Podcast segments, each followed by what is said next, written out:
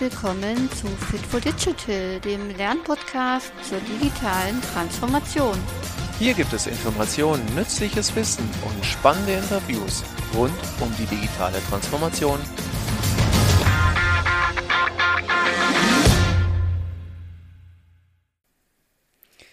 Hallo und herzlich willkommen zu dieser neuen Podcast-Folge unseres Fit for Digital Podcasts. Ich freue mich ganz besonders auf das Gespräch. Ich habe heute zwei Interviewpartner ähm, in der Sendung. Und heute geht es um agiles Arbeiten, speziell um agile Teams. Und da freue ich mich ganz besonders drauf. Das hatten wir nämlich noch nicht. Und ich bin gerade in einem Projekt da unterwegs. Deswegen freue ich mich ganz besonders, da mal reinzuschauen. Ich habe heute die Amelie Thielerik und den Manuel Nicklich bei mir. Die beiden werden heute über eine Studie und die Ergebnisse der Studie und alles, was da ringsrum noch passiert ist, berichten. Ja, ich freue mich ganz sehr, dass ihr dabei seid, Manuel und Amelie. Schön, dass ihr da seid. Hallo, danke für die Einladung. Ja, stellt euch doch gerne kurz vor und gebt einfach unseren Hörerinnen und Hörern so einen kurzen Einblick ähm, in eure Arbeit, ähm, vielleicht auch den Namen nochmal erwähnen von eurem Projekt leg gerne los. Okay, dann starte ich mal direkt.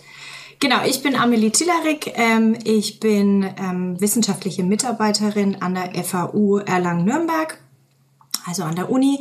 Ähm, mein Werdegang ist so ein bisschen, ich habe äh, den Bachelor und den Master im Bereich Soziologie gemacht, war danach als Projektmanagerin in einem kleinen IT-Startup tätig und habe da so auch die ersten Berührungspunkte mit Agilität gehabt denn als ich dort äh, gearbeitet habe, wurde auf Scrum umgestellt. Das heißt, ich wurde dann zur Product Ownerin und äh, habe das ja hautnah miterlebt. Und ähm, nach diesem Jahr im Startup ging es für mich zurück an die Uni, ähm, eben als wissenschaftliche Mitarbeiterin direkt in ein Projekt, über das wir eben heute auch sprechen.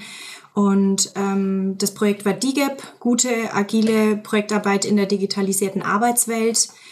Ähm, Dazu bin ich auch ähm, Scrum Masterin, habe da eine Zertifizierung gemacht ähm, und ja, mein Arbeitsalltag sieht im Endeffekt so aus, dass ich zum einem Teil, zu einem Teil ähm, Projekt Projekte betreue, Projektarbeit äh, mache, also das heißt sehr viel mit Unternehmen zusammen.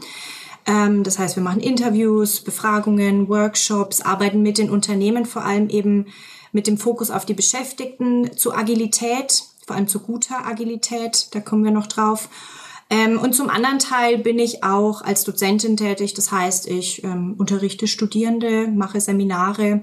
Da habe ich zum Beispiel auch letztes Sem Semester ein Thema, äh, ein Seminar zum Thema Agilität gemacht.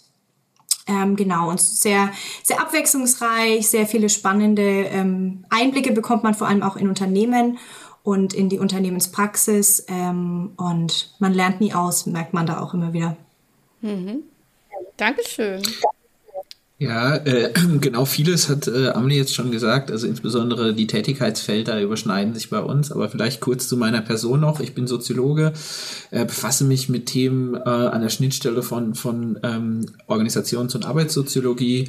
Und ähm, konkret sind es Fragen zu Auswirkungen von äh, Transformationen in und von Organisationen, also zum Beispiel die Umstellung auf agile, äh, auf die agile Organisation und den äh, Auswirkungen oder was das dann für die Menschen äh, bedeutet, die in diesen Organisationen arbeiten und welche neue Formen von Arbeit ähm, auftauchen. Also das ist quasi so allgemein äh, gesprochen. Also ganz konkret beschäftige ich mich neben dem Thema Agilität eben auch noch mit Fragen, der Herausforderung oder Veränderung von beruflicher Bildung im Kontext von Digitalisierung. Und ähm, genau, also äh, wie Amelie schon gesagt hat, ähm, die Tätigkeitsfelder äh, sind ähnlich. Äh, ganz besonders Spaß, das will ich an der Stelle jetzt auch nochmal hervorheben, äh, sind tatsächlich diese äh, qualitativen Interviews, äh, die wir viel machen und Workshops, wo wir tatsächlich in die Unternehmen gehen und dann eben mit den Menschen darüber sprechen, äh, wie sie ihre Arbeit wahrnehmen und was sich an ihrer Arbeit verändert derzeit. Mhm. Mhm. Vielen, vielen Dank.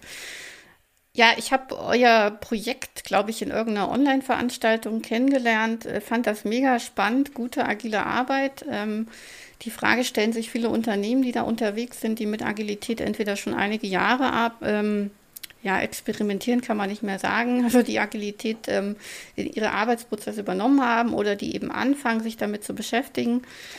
Ähm, und deswegen fand ich das ganz spannend, dass wir mal über diese ja, über dieses Projekt, über die Forschung, die dazu gemacht wurden, reden. Und ähm, da ist eben so ein bisschen die Frage, was war denn so die Ausgangsfragestellung, ja? Also ähm, warum ist das Projekt gestartet? Ihr könnt vielleicht auch noch ein bisschen was zu diesem Rahmen erzählen, weil ich glaube, es war ein BMBF-Projekt, es gab irgendwie verschiedene Teilbereiche. Äh, ähm, ihr habt eben DIGAP irgendwie gemacht. Genau, gibt da mal kurz einen Einblick. Also einmal in diesen in das Konstrukt, in, wo das aufgehängt war oder ist, dieses Projekt, und das andere, was war denn die Ausgangsfragestellung? Ähm, also das Ganze, das Projekt ist 2017 gestartet, äh, lief jetzt bis 2021, bis jetzt im Sommer. Also wir haben das jetzt gerade abgeschlossen. War, wie du schon erwähnt hast, äh, BMBF und ESRF gefördert mhm. und äh, in einem ähm, Rahmenprogramm zu ähm, jetzt habe ich den genauen Titel nicht, aber äh, zur Digitalisierung äh, der Arbeit im weitesten Sinne ähm, ähm, ja aufgehängt und dort gab es noch 29 weitere Einzelprojekte. Mhm. Also da muss man vielleicht ganz kurz was zu der Struktur als, als solches sagen. Also es gab dieses Förderprogramm, äh, diese Förderlinie des BMBFs, innerhalb dessen es 29 Teilprojekte äh, gegeben hat, ähm, die sich mit ganz unterschiedlichen ähm, Themen befasst haben, rund um das Thema Digitalisierung. Ähm, und dann haben, ist es aber so, dass die Einzelprojekte selbst nochmal in Teilprojekte mhm. unterteilt sind. Das heißt also auch bei uns ähm, ähm, DIGAP war ähm, letztlich in sechs verschiedene Teilprojekte, die eben von unterschiedlichen Akteuren äh, bearbeitet wurden, äh, aufgeteilt. Das hat sich in Wissenschaftspartner wie wir jetzt mhm. äh, äh einer sind, äh, unterteilt und aber eben auch Praxispartner und ähm, äh, ja, sozusagen Transferpartner hat sich das genannt. Ähm, die Gewerkschaft Verdi war da noch dabei, beziehungsweise hat es äh, eben auch mit auf den Weg gebracht mhm. ähm, zu Beginn.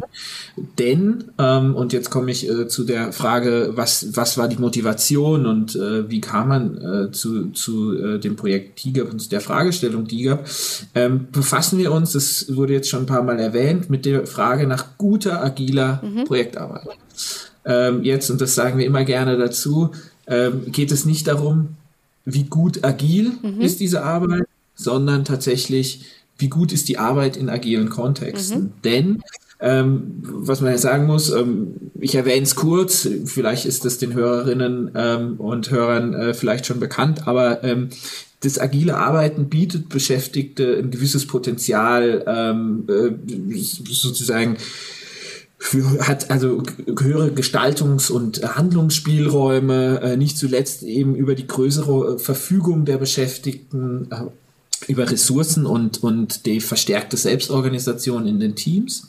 Ähm, aber ähm, dieses, also die Idee der Selbstorganisation ist nichts Neues, aber war, äh, ist über, wenn man betrachtet, äh, sozusagen immer auch ein enttäuschtes Versprechen gewesen. Und aus vorangegangenen Forschungsprojekten wusste man auch zu Agilität, dass diese Potenziale, die es für die Beschäftigten gibt, oft nicht realisiert werden. Also mhm. dass da sozusagen durch, ähm, durch die Reduzierung auf bestimmte Elemente äh, agiler äh, Ansätze ähm, ähm, sozusagen mh, mm, ja äh, wie, soll ich sagen äh, so Belastungseffekte sich mhm. eingestellt haben, weil Agilität als Tool-Wirrwarr ähm, ähm, interpretiert wurde oder nur aufs Kommunikation äh, reduziert wurde ja. äh, und sich sozusagen, wie gesagt, äh, Belastung ähm, Effekte eingestellt haben und diese Potenziale, die eigentlich im Agilen stecken, nicht realisiert ja. wurden. Und wir haben uns eben gefragt, warum ist es so? Was sind die, äh, was sind die Faktoren, die mhm. da äh, mitspielen, dass dieses Potenzial nicht gehoben wird? Und wie kommen wir aber auch dahin, dass dieses Potenzial, insbesondere aus der Perspektive der Beschäftigten, wie gesagt, Verdi war da äh, auch äh, involviert, ähm, wie, wie äh, kommen wir das hin? Also wie kriegen wir diese gute agile Arbeit hin mhm. ähm, und dass diese Potenziale tatsächlich auch für die Beschäftigten sich realisieren? Ähm, genau, also das ist sozusagen diese, dieser Ausgangspunkt ähm, und äh, was wir uns dann äh, eben auch angeguckt haben. Also unter gut kann ich jetzt so zusammenfassen, war dann irgendwie nicht gemeint ähm, perfekte Agilität in den Teams, sondern irgendwie funktionierende Projektarbeit in agilen Teams, auch nicht immer mit dem Fokus auf äh, den Profit oder die Verbesserung oder das äh, Produkt am Ende, sondern dass diese Teams möglichst ja konfliktfrei, äh, wie sagt man das, ähm, ohne zu viel negative Erlebnisse funktionieren. Kann man das so sagen? Ähm, genau, also das letzte würde ich halt sagen, ohne zu viele, äh, ohne zu viele negative Erlebnisse, also quasi mhm. und zwar geäußert in Belastungseffekten mhm. beiden Beschäftigten und ähm, die das Gute äh, orientiert sich halt an dem äh, DGB-Index ähm, Gute Arbeit, ah, ähm, okay. eine Befragung, die äh, jährlich erhoben wird ähm, und die äh, sozusagen drei äh, große Bereiche, Teilindizes, wie sich das nennt, in den Vordergrund stellt, äh, nämlich ähm, äh, Ressourcen, Teilindex, ähm, Teilindex Belastungen und Teilindex Einkommen und Sicherheit. Mhm. Ähm, und das äh, sozusagen, wenn da bestimmte Bedingungen gegeben sind, kann man von guter Arbeit sprechen. Und wir, wir haben halt äh, insbesondere Teilindex Ressourcen und Belastungen in den Vordergrund gestellt und mhm. gefragt, naja, wie kann sich das im Agilen auch ähm, ähm, realisieren, weil es auch gewisse Wahlverwandtschaften gibt. Ja? Also diese Ansätze ähm, des Selbstorganisierens, was in den Methoden des Agilen angelegt ist, findet sich eben auch als ähm, ja, wichtiger Faktor für gute Arbeit. Mhm. Und ähm, das zusammenzubringen war Teil des Projekts. Mhm. Mhm. Äh, ich habe vorhin noch mal ähm, eine Veröffentlichung von euch gelesen, da ging es um diese Herausforderung von fluiden, agilen Teams. Fand ich irgendwie ganz spannend. Ist ja nun mal ähm, eine Tatsache oder eine, eine, ein Merkmal äh, von agilen Teams, dass sie oft ähm, fluide funktionieren, organisationsübergreifend aufgestellt sind. Fand das ganz spannend, was ihr da rausgefunden habt, ähm, was die Herausforderungen sind. Ähm, bei manchen ähm, Textstellen musste ich schmunzeln, weil selber schon erlebt oder gehört, ne, dass es solche Rollen, äh, dass solche Rollen geschaffen werden wie ähm, ein Produktmanager oder ein Projektmanager, der über dem Product Owner sitzt, ja, und dann irgendwie noch Steuerungsfunktion hat. Alles irgendwie schon mal gehört, schon mal erlebt, ähm, führt zu Konflikten und ähm, das Thema Selbstorganisation ist für mich auch mega spannend, weil ähm, genau, weil es so viele Herausforderungen birgt. Ich selbst habe übrigens die wie sagt man das, die best funktionierende Selbstorganisation von Teams in äh, Teams, die ehrenamtlich zusammenarbeiten, erlebt, ähm, weil da ein ganz starker Treiber eben der Sinn war, warum dieses Team zusammengearbeitet hat. Also ein guter Zweck, ne? ein gutes Projekt, was einen guten Zweck hatte, ähm, ein gemeinsames Ziel, das eingetragen hat. Äh, und da hat es ähm, ja immer besonders gut funktioniert. Ist natürlich im Arbeitskontext nicht immer der Fall. Äh, fand ich ganz spannend zu lesen, aber um, um das jetzt mal so auf den Punkt zu bringen oder um da hinzukommen, was war denn daneben? Also ihr habt ja verschiedene Teilaspekte untersucht, auch nochmal so Zwischenveröffentlichungen gemacht. Was sind denn so ähm, drei oder auch vier so wichtige Ergebnisse, Erkenntnisse aus eurer Studie? Vielleicht können wir da mal direkt reinschauen. Hm. Jetzt habe ich, schon viel, hab ich schon viel geredet, dafür würde da trotzdem äh, äh nochmal äh, anknüpfen wollen. Also äh, was ein zentrales, äh, ein zentrales Ergebnis ist, das jetzt nicht unbedingt überrascht und dass man auch vorher ähm, schon wusste oder sich denken konnte, aber dass ich an der Stelle nochmal erwähnen würde, wollte, weil es ähm, sich eben auch durch alles gezogen hat, ist, mhm dass es einfach ganz zentral ist, ähm, ein gemeinsames Verständnis davon zu entwickeln, was, ähm, was agile Arbeit, aber eben was auch gute agile Arbeit Aha. ist. Äh, mhm. sprich, gerade wegen, äh, gerade aufgrund dieser vielen Schnittstellen, die's, die das agile Team hat, ähm, zu Kunden, ja, mhm. ähm, zu ähm, anderen Teams, mhm. ähm, zu nicht agilen äh, Umwelten, ja. ähm, ähm zu ähm, also ganz unterschiedlichen Stakeholdern ähm, ist es letztlich ganz zentral ein gemeinsames Verständnis davon äh, zu entwickeln, was man meint, wenn man von agil spricht, weil ansonsten es schnell zu Missverständnissen, falschen Erwartungen und, und eben dann auch äh, Drucksituationen mhm. kommt. Ja? ja? Also wenn, wenn tatsächlich ähm, agil mit flexibel, flexibel gleichgesetzt wird, was gerne getan wird, mhm. dann heißt das, also dann ist das schon mal prinzipiell falsch, was die Idee angeht, aber das kann dann schnell eben zu falschen Erwartungen führen, äh, die zum Beispiel ein Kunde an das Team stellt. Ja. Also das ist ein zentrale, äh, zentrales Ergebnis und damit, das ist dann vielleicht der zweite Punkt, ähm, der damit einhergeht, ne? also Agilität muss ernst genommen und auch ein Stück weit gelebt werden, weil ähm, also was wir festgestellt haben in der quantitativen Befragung, große Teile der Beschäftigten finden es gut. Also mhm. mögen die Idee und finden es gut, auch agil zu arbeiten, also diejenigen, die agil arbeiten.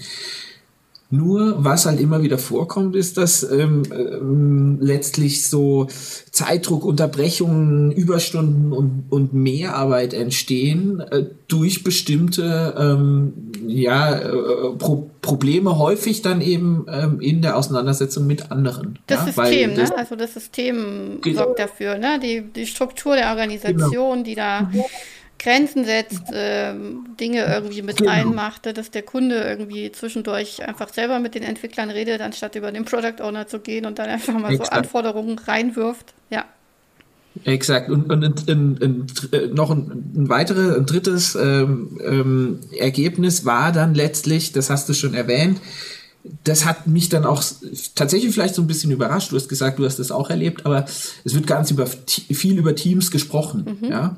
Wenn man dann aber die, in die Unternehmen geht und sagt, na, wie ist das bei Ihnen im Team? Mhm dann war manchmal so äh, die, die Frage, die, die Rückfrage so, ja, ja, Moment, was meinen Sie denn überhaupt mit hm. Team? Was ist denn überhaupt das Team? Meinen Sie jetzt das Produkt, an dem wir arbeiten, hm. was dann ganz viele Leute sind? Ist es tatsächlich der eine Teilbereich des Team? Dann gibt's ja auch innerhalb, wenn man jetzt von Framework Scrum spricht, äh, das Entwicklerinnen-Team, aber dann mhm. auch das Scrum-Team und dann gibt es solche Sonderrollen, äh, ähm, ähm, die du jetzt auch gerade schon erwähnt hattest. Mhm. Ähm, äh, und das macht eben diese eindeutige Teamabgrenzung ganz schwierig. Mhm. Und zwar nicht nur für die Externen, dass die nicht wissen, wer gehört zum Team, sondern auch für die Te Teams selbst. Das mhm. heißt, so interne Strukturierung oder Abgrenzung ist ganz schwierig. Wenn man jetzt sagt, jetzt organisiert euch mal im Team, mhm. stellt sich ganz schnell die Frage, was bedeutet das eigentlich? Das mhm. heißt, diese fluiden Teams und diese Aushandlung, ähm, was gehört zum Team und wer gehört zum Team, ist ganz wesentlicher Teil dieses Prozesses mhm. äh, des Agilen. Ja, das immer auch, auch als Prozess verstanden werden muss. Und jetzt basierend, und das ist das Letzte, was ich sagen will, ähm, auf, basierend auf diesen ähm, Untersuchungen haben wir eben dieses, diese, eine Definition davon entwickelt, was gute agile Arbeit ist, mhm. also was wir darunter vorstellen. Und das, ich will es ganz kurz vorlesen, mhm. weil es halt eine Definition ja, ist, ähm, so ein bisschen, aber es sind ganz, ganz wichtige Punkte dabei. Eben gute agile Arbeit beschreibt einen dynamischen Arbeitskontext, in dem innerhalb eines agilen Ökosystems die iterative Erzeugung eines Mehrwerts über, über die Selbstorganisation des Teams und, und Integra Integration des Kunden erfolgt. Also bis hierhin einfach mal das Setting, was mhm. bedeutet agil. Ähm, wobei das Team bei Planung und Einsatz ohne Einmischung von außen über die Arbeit notwendigen vereinbarten zeitlichen Ressourcen verfügen kann, eine Balance zwischen den verfügbaren Ressourcen und Arbeitsanforderungen, eine Extensivierung und Intensivierung der Arbeit verhindert, methodische Kompetenzen praxis- und zeitnah vermittelt werden und Prozesse so gestaltet sind, dass verschiedene Formen der Qualifizierung möglich sind, die Entwicklung einer fachlich kultursensiblen und sozialen Teamkultur als ständige Aufgabe wahrgenommen wird, Kunden innerhalb methodisch begründeter Grenzen integriert werden, das Management Verantwortung abgibt und die jeweiligen Rollen mit genügend Macht ausstattet, sodass sich eine entsprechende organisationale Einbettung ähm, und damit Schutz des Teams ergibt.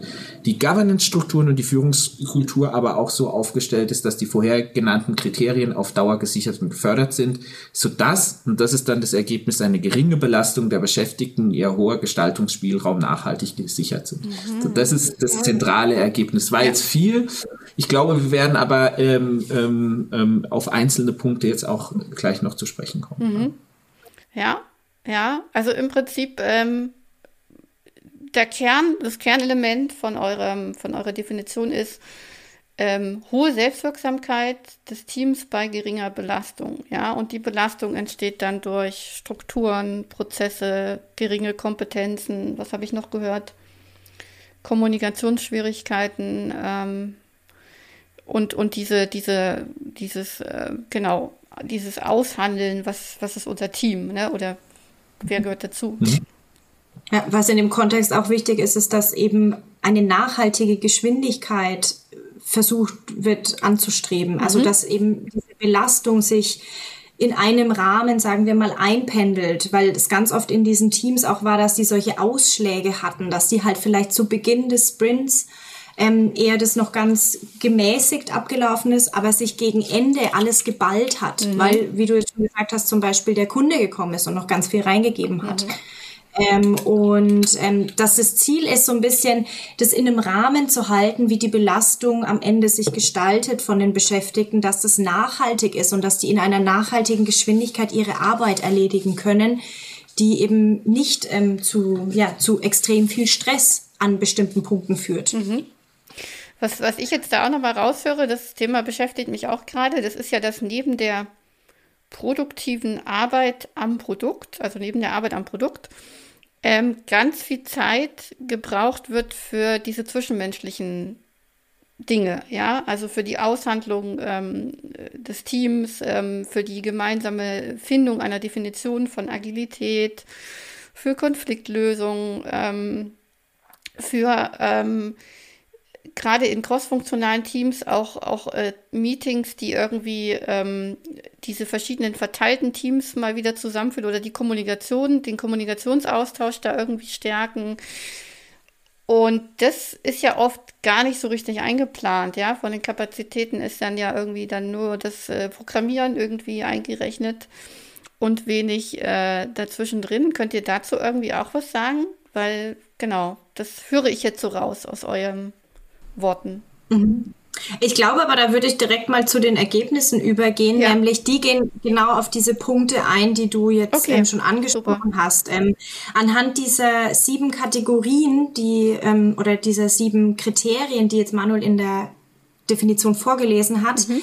war so äh, ein Ziel von unserem Teilprojekt, dass wir ein, einen, einen Check entwickeln. Irgendwie mhm. einen Check, dass Teams oder, oder Einzelpersonen mal so den Status quo ermitteln können, dass die ein Reflexionstool bekommen, um zu gucken, wie, wie sind wir überhaupt gerade aufgestellt hinsichtlich guter agiler Arbeit. Mhm und wo gibt's Nachbesserungsbedarf. Und ähm, aus, aus der Definition im Endeffekt ähm, ist dann eben ein ganz zentrales Produkt von, ähm, von DGIP entstanden, und zwar der Selbstcheck, gute agile Projektarbeit. Mhm. Den findet man eben auch auf der Seite. Ähm, das sind im Endeffekt Fragen, die sich an diesen sieben Kategorien entlanghangeln, mhm. die in der Definition von gute agile Projektarbeit zu finden sind. Und das Ziel ist eben, wie schon gesagt, zu ermitteln, wo steht das Team überhaupt, mhm. ähm, zu reflektieren, was funktioniert schon gut, was funktioniert vielleicht im Sinne der guten Arbeit noch nicht ähm, und es gibt eben so eine erste Auskunft darüber. Das heißt, man klickt sich durch diese verschiedenen Fragen durch, beantwortet das und bekommt danach neben Erge ein Ergebnis. Ähm, kann eine Einzelperson, kann ein Team durchführen.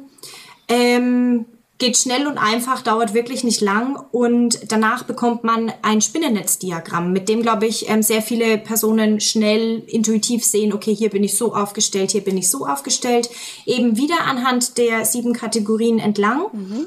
Und hier sieht man dann einfach direkt anhand einer Skala, in der man sich einordnen kann, zum Beispiel im Bereich Teamkultur bin ich eher so Medium, mhm. da befinde ich mich eher im unteren Drittel. Oder ähm, mit dem Kunden, das läuft ganz, ganz, ganz schlecht zum Beispiel. Oder ähm, ich bin ähm, hinsichtlich ähm, Governance und Führungsstrukturen, was eben eine, eine, ein Kriterium ist, ganz gut aufgestellt, dass diese agilen Strukturen sich gut in meine Umgebung einpassen.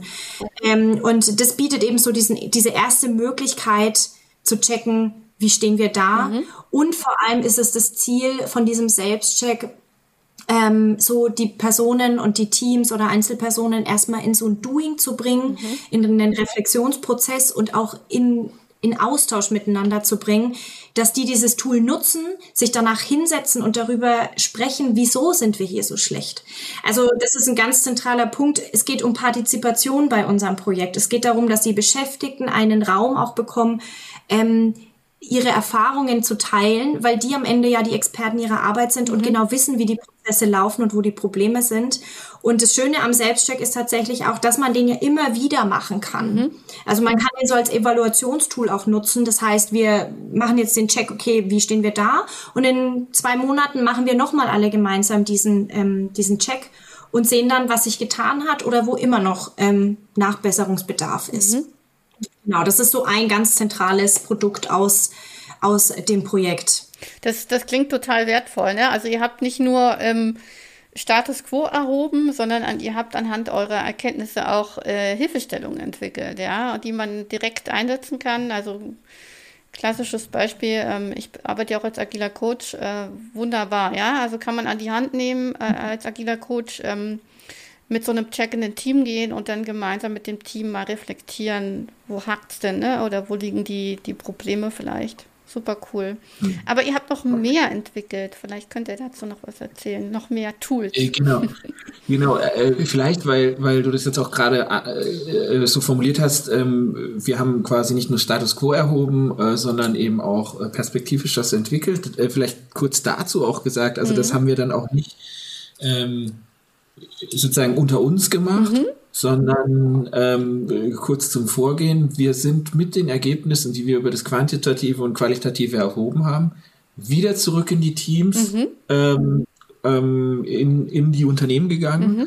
und haben mit denen in Workshops ähm, Perspektiven erarbeitet. Ah, okay. Also wir haben, wir haben die reflekt, äh, wir haben die konfrontiert mit den Ergebnissen Aha und gesagt, so hier, hier, hier, ähm, systematisch gibt es bei euch diese und diese Probleme. Mhm. Also nicht, dass sie die nicht se selbst schon ähm, auch erkannt hätten, aber sozusagen das nochmal äh, sozusagen äh, ihnen vor Augen geführt ähm, und dann darüber diskutiert, wie kommt man denn da raus? Oder was gibt es vielleicht in, in bestimmten Teilen eines Unternehmens, gibt es vielleicht schon Lösungen für ein spezifisches Problem, aber wie lässt sich das systematisieren und wie lässt sich das eben vielleicht auch skalieren? Mhm. Und da haben wir ähm, dann letztlich so drei Modelle entwickelt, ähm, auf die dann auch, also Amelie hatte gerade den Selbstcheck erwähnt, ähm, nach diesem Selbstcheck werden auch sozusagen Empfehlungen gegeben, ja, hier gucken Sie sich doch die Modelle mal an. Mhm. Ja, und da gibt's drei, ähm, die einerseits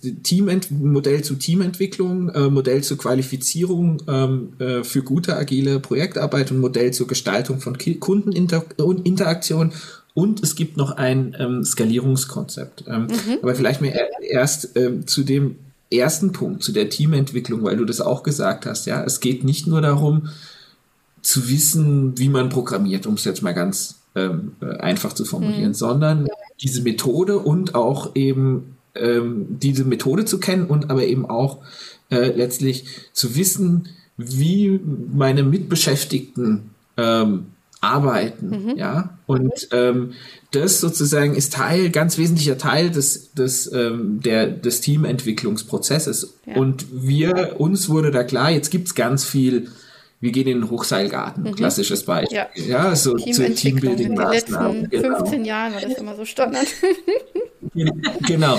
Und ähm, da haben wir gesagt, so, okay, das hat auch irgendwas für sich, mhm. ne? so solche sozialen Events, auch mal, um sich kennenzulernen. Ähm, aber wichtig ist ja, wie arbeitet man zusammen? Was sind ja. zum Beispiel so Qualitätsstandards, die man hat? Und mhm. das heißt, ähm, uns war wichtig, dass wir gesagt haben, ähm, diese Teamentwicklung und dieses, diesen, diese Prozesse, die müssen gegenstandsbezogen und arbeitsbezogen sein, mhm. sozusagen. Also das heißt, ähm, wir haben das dann, also gibt es unterschiedliche Bausteine in dem Modell. Eins ist so äh, Work Mob, also dass man sagt, okay, jetzt eine Woche, die erste Woche mal nach dem Kickoff, so arbeitet man mal eine Woche zusammen, dass man sich auch einstellen kann auf den anderen und so weiter. Das ist als zentrales äh, Element oder zentraler Baustein, also sozusagen ein Möglichkeitsraum zur Interaktion mhm. schaffen, aber eben zur arbeitsbezogenen Interaktion. Ja. Mhm.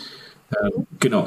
Das zweite ist, ähm, diese Qualifizierung, weil ähm, das haben wir auch oft rausgehört. Ähm, Amelie hat auch gesagt, Scrum, sie ist Scrum Masterin. ähm, das, häufig werden dann Schulungen gemacht mhm. äh, und dann hat man einen Scrum Master, aber erstmal ist nicht so klar, was passiert jetzt eigentlich mhm. mit dem. Ja? Ähm, also es wurde quasi der Wunsch geäußert, das Ganze praxis- und zeitnah zu machen.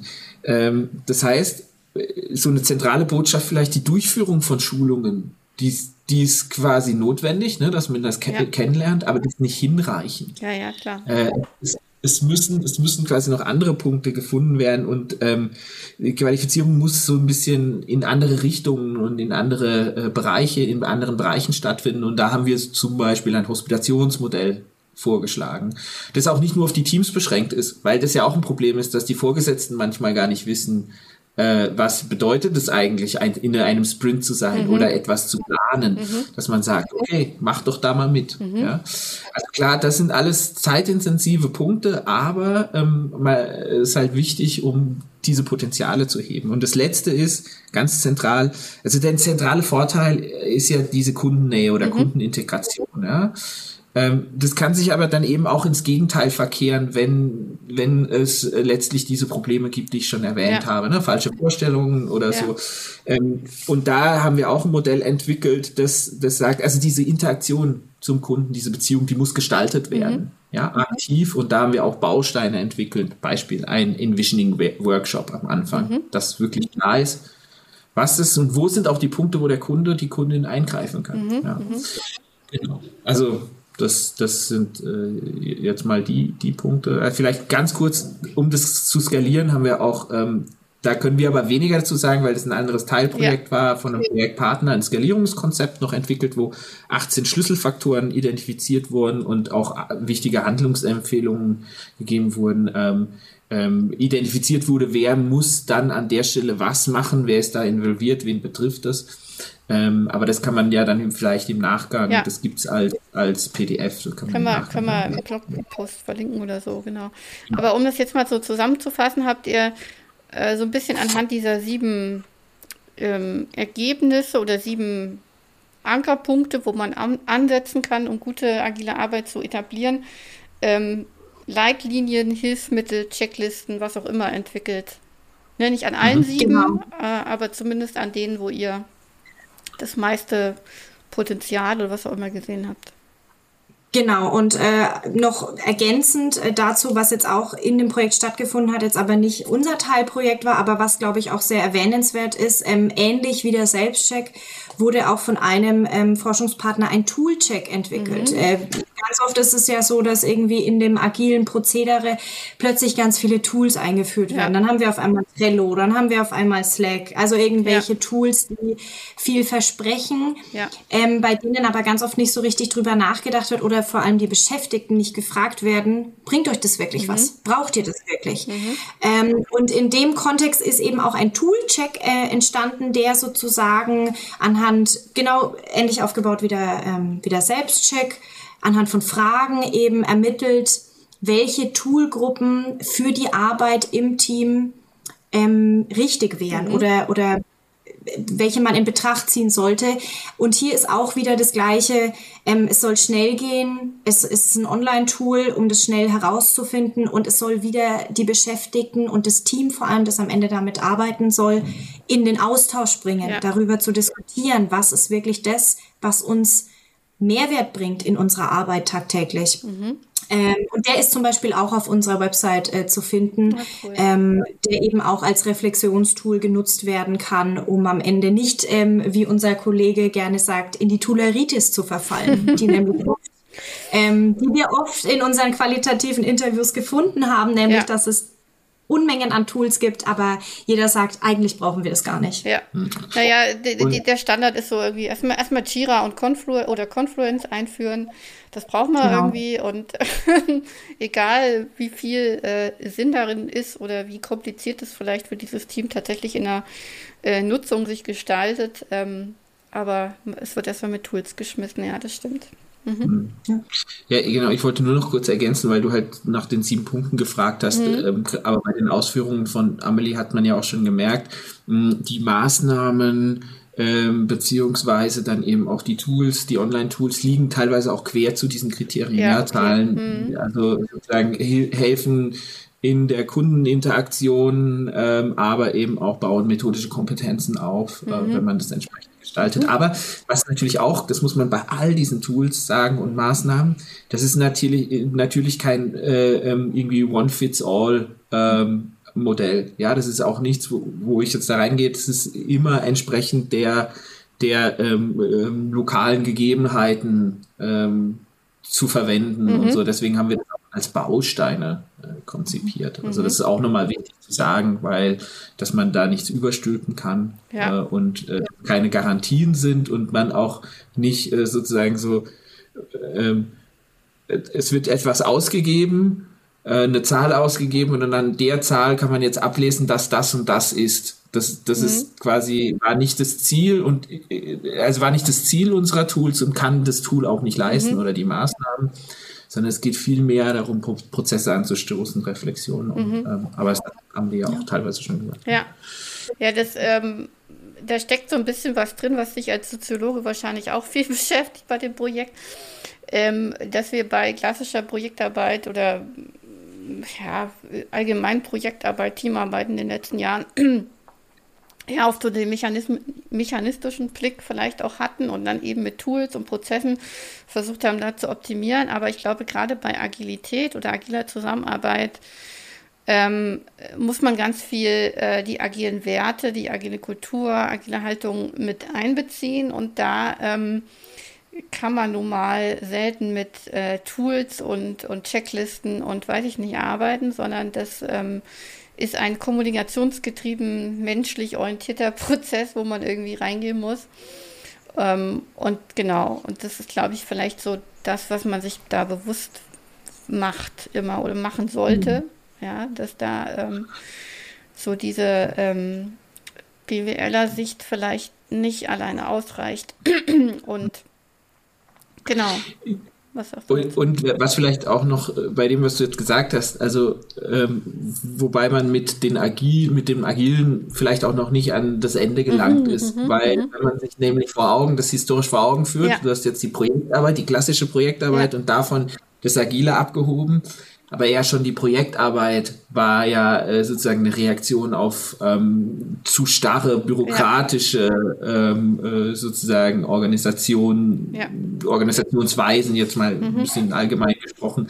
Ähm, das heißt, es gibt da sozusagen, also die, die, die, die Projektarbeit hat sich abgegrenzt äh, davon, mhm. diese Agile grenzt sich von der Projektarbeit ja. ab und so, und, aber man merkt, diese diese Selbstorganisation muss man sich ja immer weiter nähen. Also mhm. Also es ist nähern, das wird halt quasi nicht das Ende sein. Ja, ja. Ja, ja, klar. Und was in, dem, was in dem Kontext auch spannend ist, ist, dass ich bin jetzt noch in einem anderen Projekt beschäftigt, wo es um ähm, Agilität im Engineering-Bereich geht. Das heißt, wir haben jetzt nicht mit Coding zu tun, sondern mit physischen Produkten. Mhm.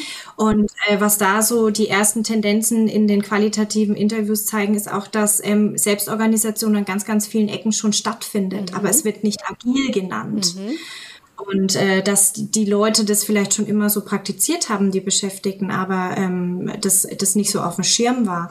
Ähm, und das, glaube ich, ist auch was, was man irgendwie im Kopf behalten sollte, ähm, wenn man versucht, das einzuführen, dass man erstmal fragt, wie organisiert ihr euch denn ja. überhaupt? Wie macht ihr das überhaupt? Es ja. wird einfach oft von oben reingeschüttet und gesagt, okay, wir machen jetzt agil. Es wird den Leuten nicht erklärt.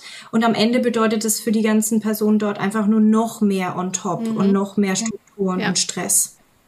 Ja, ja, ja, ist interessant. Ne? Also agiles Arbeiten als Selbstorganisation zu verstehen, bedeutet nicht, dass Selbstorganisation nicht auch ohne Agilität funktionieren kann. ja. ja. genau.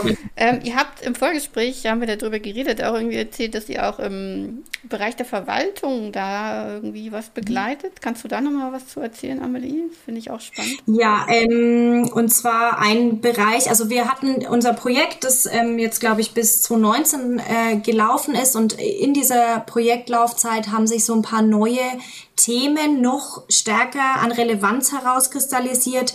Das war zum einen eben Agilität im öffentlichen Dienst mhm. und zum anderen ähm, künstliche Intelligenz im als, als Unterstützung mhm. im, des agilen Prozesses. Ähm, zum öffentlichen Dienst ist es so, das war jetzt auch nicht bei uns angelagert, das war beim ISF München angelagert, dieser, dieser Teilbereich. Ähm, ist ja im Endeffekt öffentlicher Dienst ein Bereich, der nicht marktorganisiert ist, der nicht eben durch Marktgeschehen äh, gesteuert wird, vor allem auch, was natürlich einen ganz anderen Kontext mhm. als jetzt ein Unternehmen ähm, hat, dann äh, mit sich bringt. Und die Frage war hier so, wie, wie hat, was für einen Platz oder hat überhaupt agile Arbeit, gute agile Arbeit hier einen Platz? Und wenn ja, wie? Mhm. Und ähm, die Ergebnisse, die unsere Kollegen da so herausgearbeitet haben aus den Interviews, ähm, mit Experten und Expertinnen waren äh, zum einen, dass es hier eine ganz andere ähm, Breite von Belastungen gibt. Die, die Arten von Belastungen sind anders durch eben inhaltlicher Natur, durch die organisationalen Strukturen oder die formellen Strukturen, die eben in den Bereichen vorzufinden sind. Ähm, was darauf schließen lässt, dass eben nur eine ganz individuelle Anpassung möglich ist mhm. im Sinne der Agilität, vor allem der guten Agilität. Ähm, das heißt, man muss ähm, diese ganzen anderen Rahmenbedingungen, den anderen Kontext einfach beachten mhm. und das, da das eben noch überhaupt nicht stark verbreitet ist, dieses Thema, das kommt gerade eher so mhm. in dem Bereich des öffentlichen Dienstes an, ähm, braucht man einfach viel mehr Fallstudien mit Beschäftigten und muss vor allem auch diese Konzepte einfach mal erst erproben in mhm. diesem Bereich. Genau. Und äh, zu dem ganzen KI-Thema noch kurz. Ähm, die Relevanz ist eben in den letzten Jahren so hoch gegangen, dass ähm, KI und Agilität auf einmal auch ein Thema war. Und die Frage so, welchen Zusammenhang gibt es zwischen KI und Machine Learning Tools und dem agilen Arbeiten im Sinne der guten agilen Arbeit? Ähm, und gibt es da vielleicht schon Anwendungsszenarien, die mhm. wir, die, die in der Praxis stattfinden? Und ist vielleicht äh, künstliche Intelligenz auch ein Treiber, um den agilen Prozess voranzutreiben und zu unterstützen? Und ähm, das war jetzt unser Teilbereich dann eher, wo wir mit Experten und Expertinnen aus den Bereichen gesprochen haben. Da hat sich gezeigt, dass das alles noch sehr explorativ, ehrlich gesagt, ist. Also man ähm, entwickelt vielleicht KI-Tools, die man ähm, dann agil entwickelt. Mhm, genau. Aber die Einstellungen von den äh, Beschäftigten ist sehr ambivalent hinsichtlich dem Einsatz von KI im agilen Prozess. Mhm. Also wir haben, ähm, wir haben ExpertInnen gehabt, die haben gesagt, ich würde sofort ähm, gib man, die Tickets... Gib mal ein Beispiel, Amelie, weil, weil man genau. kann sich das so schwer vorstellen. Also KI entwickeln genau. ganz viele Teams, ja, aber was bedeutet es im Prozess, KI zu benutzen? Genau. Genau, also ein Thema war eben die Ticketschätzung, User-Story-Schätzung. Mhm. Ähm, hier hat ein, ein, eine Person in den Interviews gesagt, ähm, ja, das könnte ich mir sehr gut vorstellen, dass ich mit anhand einer KI, die eben Daten von früheren Schätzungen zu Projekten hat, ähm, die Aufwände schätzt mhm. für den Sprint zum Beispiel. Das war eine Person, die allerdings noch nicht mit KI tagtäglich zusammenarbeitet, mhm. also die nicht gestaltet, die gestaltet die KI nicht, die programmiert die mhm. Algorithmen mhm. nicht etc. Dagegen eine Person, mit der wir gesprochen haben, die KI entwickelt, mhm. also die Algorithmen für, das war für Websites zum Beispiel entwickelt. Die hat gesagt, ich würde nie ähm, meinen Entwicklern diese Aufgabe abnehmen oder meinem Team diese Schätzaufgabe abgeben, mhm. weil eine und der, das eine KI geben, weil die KI das nie so präzise kann. Mhm.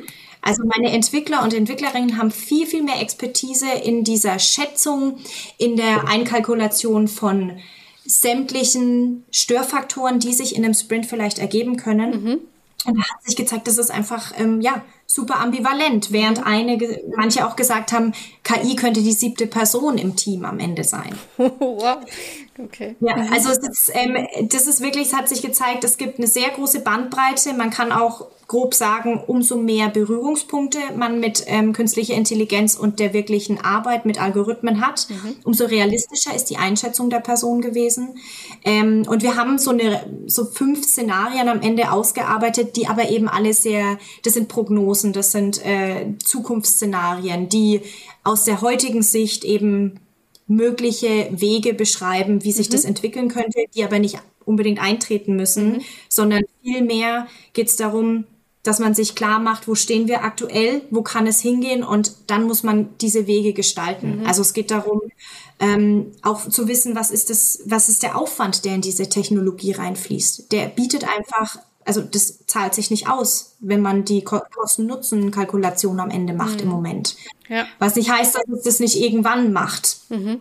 Ähm, aber dann muss man auch natürlich bedenken, wenn wir jetzt wieder zurück zu ganz viel guter agiler Arbeit kommen, die wir ja anstreben, ähm, ergeben sich natürlich durch den Einsatz von künstlicher Intelligenz im agilen Prozess auch ganz neue rechtliche Fragen. Mhm. Zum Beispiel, wer hat die Entscheidungshoheit, mhm. wenn Sachen entschieden werden? Hat es dann das Team, das eigentlich ja selbst organisiert ist, mhm. oder die KI, die mir eine einen Vorschlag macht. Mhm.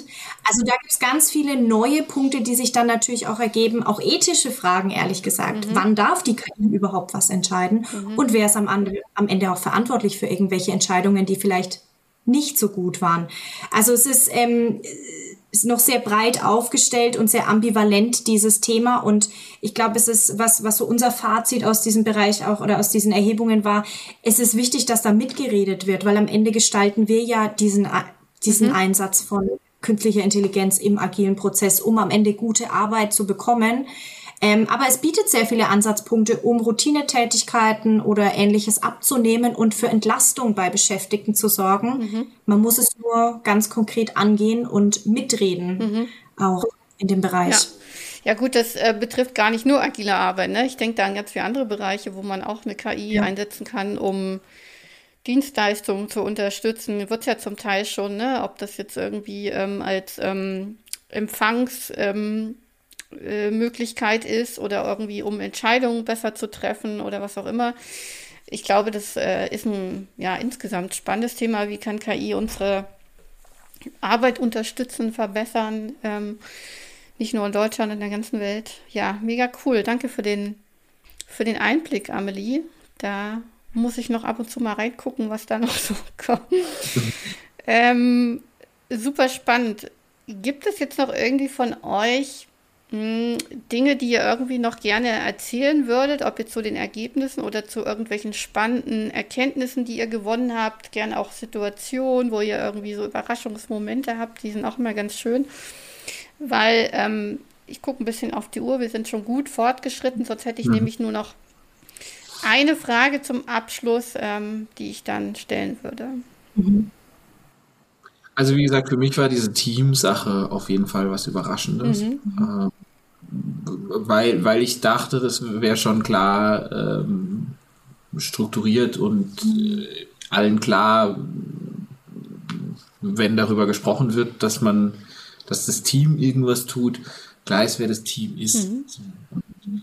Das ist offensichtlich nicht der Fall. Ne? Natürlich in, in, Situationen, also wenn man jetzt sagt, äh, das und das wird gemacht und das macht das Team, dann gibt es schon klar zugewiesene Aufgaben und dann ist in der Situation schon klar, wer ist jetzt damit gemeint. Aber ähm, dieses Agile ist ja viel ähm, ganzheitlicher. Also es ist jetzt quasi nicht dann auf eine Situation angewendet, sondern bezieht viel, viel mehr Aspekte mit ein und dann nicht richtig zu wissen, also weder die Beteiligten mhm. noch die, die dann in irgendeiner Weise mit diesen interagieren, nicht zu wissen, was ist das Team, war dann für mich schon überraschend. Mhm. Also da haben wir lustige, lustige Whiteboard, ähm, äh, Bilder gemalt in diesen Workshops, wie jetzt die einzelnen Teams mit den anderen zusammenhängen und was dann darüber steht und was das verbindend ist und wo dann der Produktmanager seine Rolle hat mhm. im Vergleich. So, das sind, das waren ähm, äh, sehr interessante, sehr, sehr lehrreiche Momente, mhm. sage ich mal. Und vielleicht ein anderer Punkt noch. Ähm, Darf ich noch mal kurz einhaken da an der Stelle, weil ich habe in, in dem einen Bericht gelesen, äh, dass es auch einen großen Unterschied macht ähm, der, der räumlichen Verteilung, ja, dass irgendwie Teams, die näher am Headquarter arbeiten oder vielleicht auch vor Ort sind, äh, sich ne, eher als Team fühlen als ähm, bei so remote organisierten Teams, die Leute, die an ganz verschiedenen Standorten zum Teil unterschiedlichen Kulturen irgendwie sind. Magst du dazu noch was sagen? Also zu diesem Zugehörigkeitsgefühl, ja. wie hat sich das unterschieden?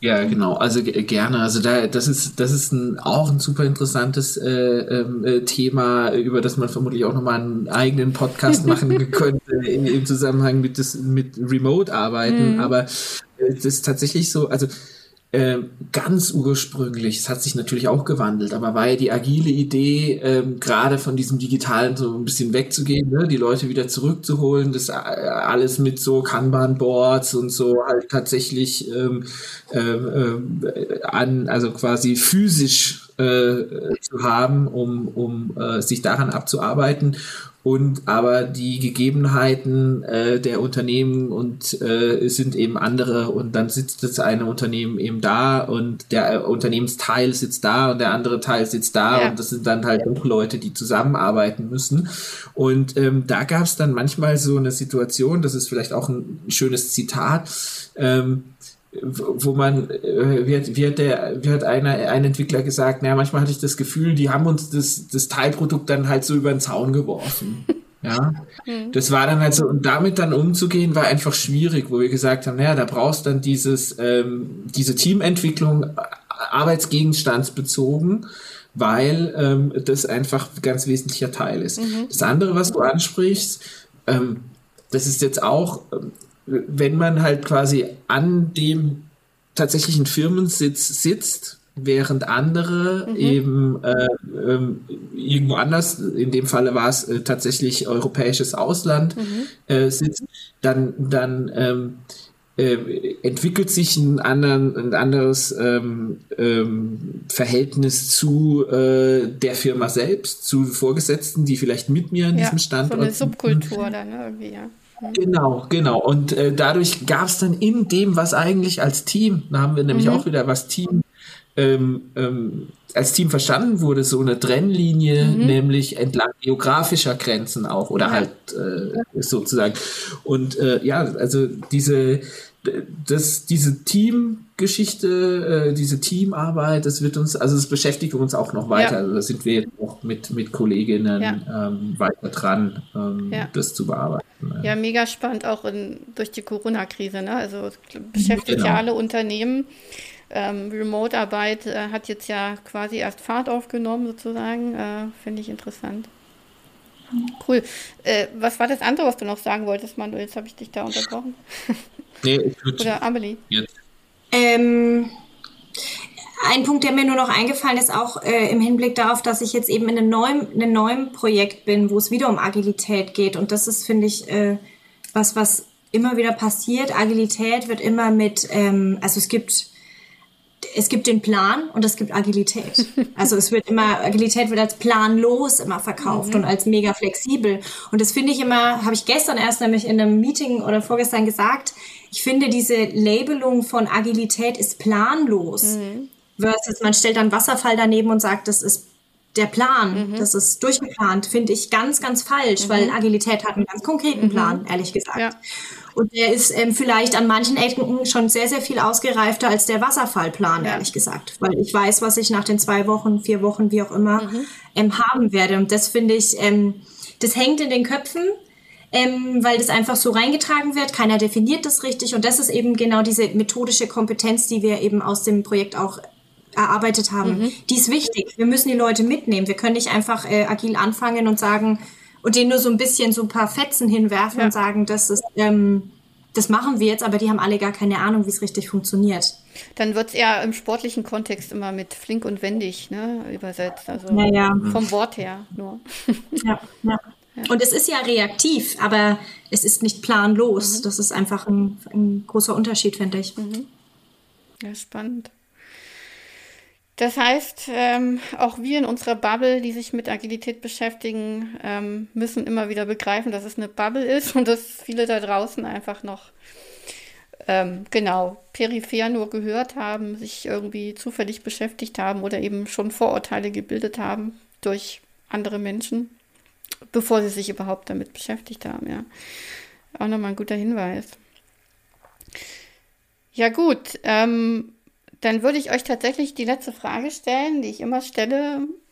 Wir schauen einfach, was können die Hörerinnen und Hörer mitnehmen aus unserem Gespräch, aus den Ergebnissen eurer Studie.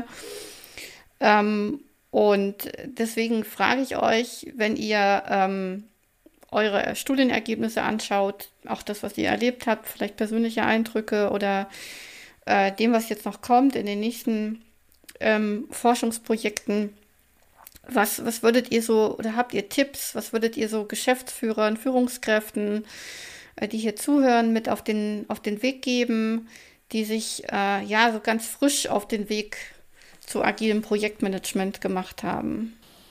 Mhm. Ähm, ich glaube, der erste Punkt ist, agil ist kein Heilmittel und vor allem kein Allheilmittel. Mhm. Das, glaube ich, kann man auch so stehen lassen. Es wird nicht Probleme lösen. Ähm, die schon da sind. Nicht die Problem, ne? ja, Problemlösungskompetenz, die sich alle versprechen, ehrlich gesagt. Mhm.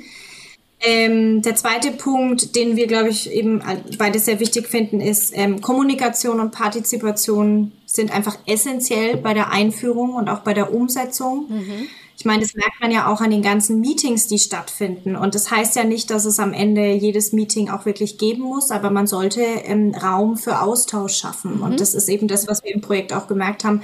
Man muss die Leute zusammenbringen, ähm, die müssen das zusammenarbeiten, die müssen kommunizieren miteinander. Mhm. Da lag ganz oft das Problem, dass einfach ähm, eine, eine falsche Kommunikation stattgefunden hat. Und ähm, was auch ganz wichtig ist und was ich tatsächlich auch aus so meiner praktischen Erfahrung auch bestätigen kann, ist, man muss sich auch Zeit zum Zuhören nehmen, auch wenn das natürlich kein Geld bringt und äh, jedes Unternehmen natürlich ähm, Umsätze erwirtschaften will. Aber man muss sich Zeit nehmen zum Zuhören. Man muss die Beschäftigten fragen, wie die Abläufe sind, wie die Prozesse sind. Mhm. Man muss herausfinden, wo es Probleme gibt. Ähm, wo könnte man wirklich was verbessern aus Sicht der Beschäftigten und ey, anstatt es eben nur zu verschlimmbessern. Ganz oft mhm. wird das oben drauf gedrückt und das macht einfach nur mehr Belastung und das gilt es ja zu verhindern. Ähm, und das ist auch ein ganz wichtiger Punkt, äh, was, finde ich, ähm, vom Management immer vergessen wird. Am Ende sind die Beschäftigten die Experten ihrer Arbeit. Mhm. Die wissen, was die jeden Tag machen. Die wissen, wie das funktioniert. Die mhm. wissen, jede, jeden Stolperstein kennen die. Die wissen, wo ein Prozess manchmal hakt. Und das muss, das muss man schätzen und auch ähm, mit einfließen lassen.